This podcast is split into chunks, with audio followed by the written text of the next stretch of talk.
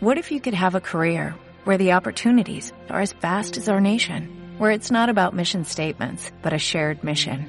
At U.S. Customs and Border Protection, we go beyond to protect more than borders, from ship to shore, air to ground, cities to local communities. CBP agents and officers are keeping people safe. Join U.S. Customs and Border Protection and go beyond for something far greater than yourself. Learn more at cbp.gov/careers.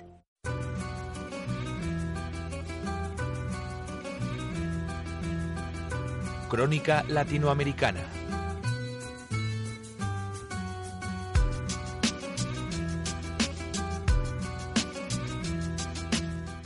Echamos un vistazo también a esa actualidad del mercado latinoamericano y a noticias que hemos comentado ya. Veremos a ver si les afectan o no a, estos mercados también. Mar Libes, eh, socio y cofundador de Black Bear. Buenos días. Hola, buenos días, Ana. Estábamos hablando de, ese cambio de manos también eh, dentro de, esa Cámara Baja eh, de los republicanos que consiguieron ayer esos seis escaños que necesitaban del Senado. Y, no sé si es una noticia que podemos reflexionar también eh, con un impacto posible para la región de Latinoamérica. Sí, la verdad es que, bueno, yo creo que es un reflejo ¿no? de, de lo que ha pasado estos últimos años. Yo creo que hemos tenido ya desde Ronald Reagan presidentes americanos, pues como siempre, no muy protagonistas en la actualidad de la noticia y, en este tiempo yo creo que, Obama pues ha pasado yo creo bastante desapercibido, ¿no? Y quizás eh, el líder americano que ha tenido mayor protagonismo ha sido Bernanke y esto evidentemente se nota, ¿no? Y, supongo que por este motivo y estas circunstancias, pues eh, bueno, eh, estemos en un cambio dentro de, del eh, gobierno americano hacia el bando republicano. ¿Puede afectar o no a la región latinoamericana? Bueno, en principio mm, no debería. Yo creo que las políticas económicas de, los gobiernos republicanos, pues en algunos casos eh, han sido muy positivas para la economía, en otros los demócratas han sabido impulsarlo bien.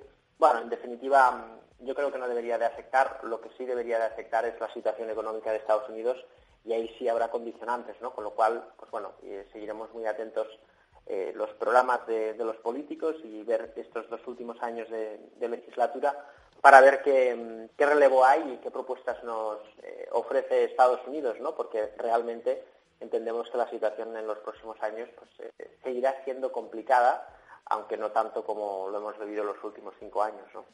Al final tenemos eh, noticias que pueden cambiar un poco el rumbo de los mercados. Nos comentaba Alexis que, ese cambio de manos hacia los republicanos puede tomarse bien por la bolsa estadounidense porque se les considera eh, business friendly al final a los republicanos. Sí, sí, sí, la verdad es que sí, ¿no? Pero, pero bueno, como te digo, ahora mismo yo creo que la situación está más del lado de la noticia por parte de los bancos centrales. ¿no? Y esto es, un, es realmente un problema, Ana, porque si nos, estamos, si nos fijamos, muchas veces eh, escuchamos aquello del libre mercado, ¿no? de que la economía del libre mercado es positiva y es buena. Claro, estamos hablando del libre mercado, mercado de comercio, mercado respecto a la economía productiva, no estamos hablando del mercado financiero, ¿no?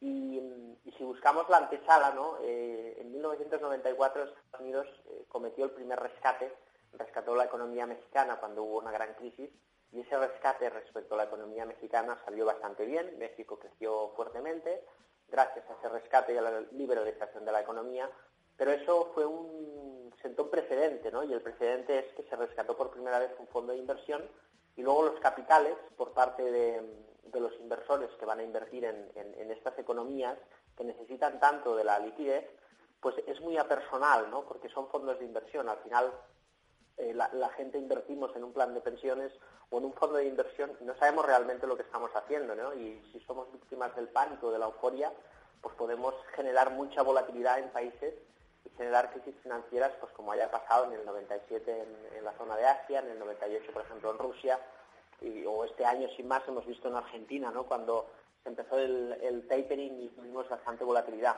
Bueno, es un poco lo que lo que está sucediendo, ¿no? Pero bueno, ya te digo que en principio eh, el, capitalismo y el libre mercado está derivando más hacia el libre mercado financiero, ¿no?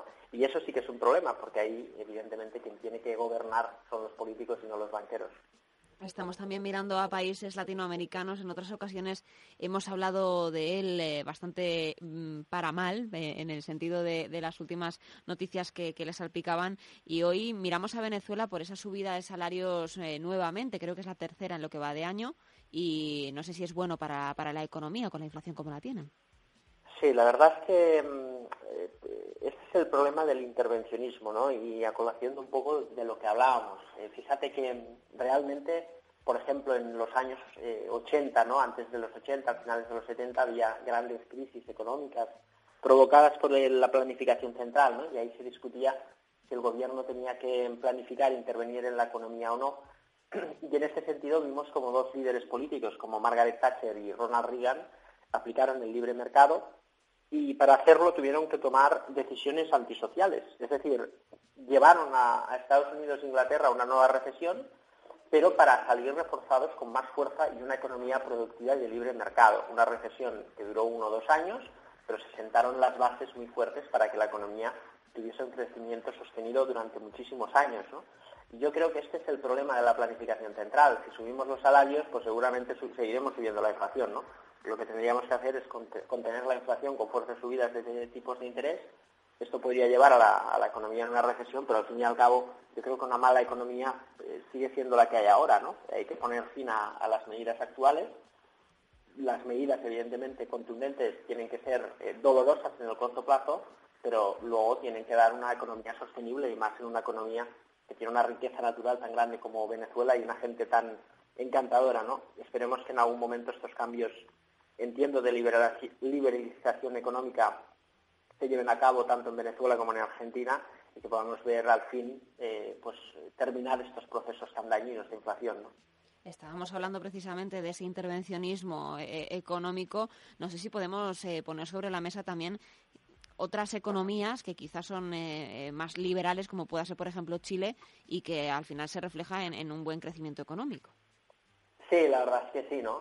Fíjate que aquí en este caso estamos hablando de un Chile que cuando ya en, la época de dictadura y demás, ahí se, instala dentro de la, eh, planificación económica las teorías de la Escuela de Chicago por eh, Milton Friedman, ¿no?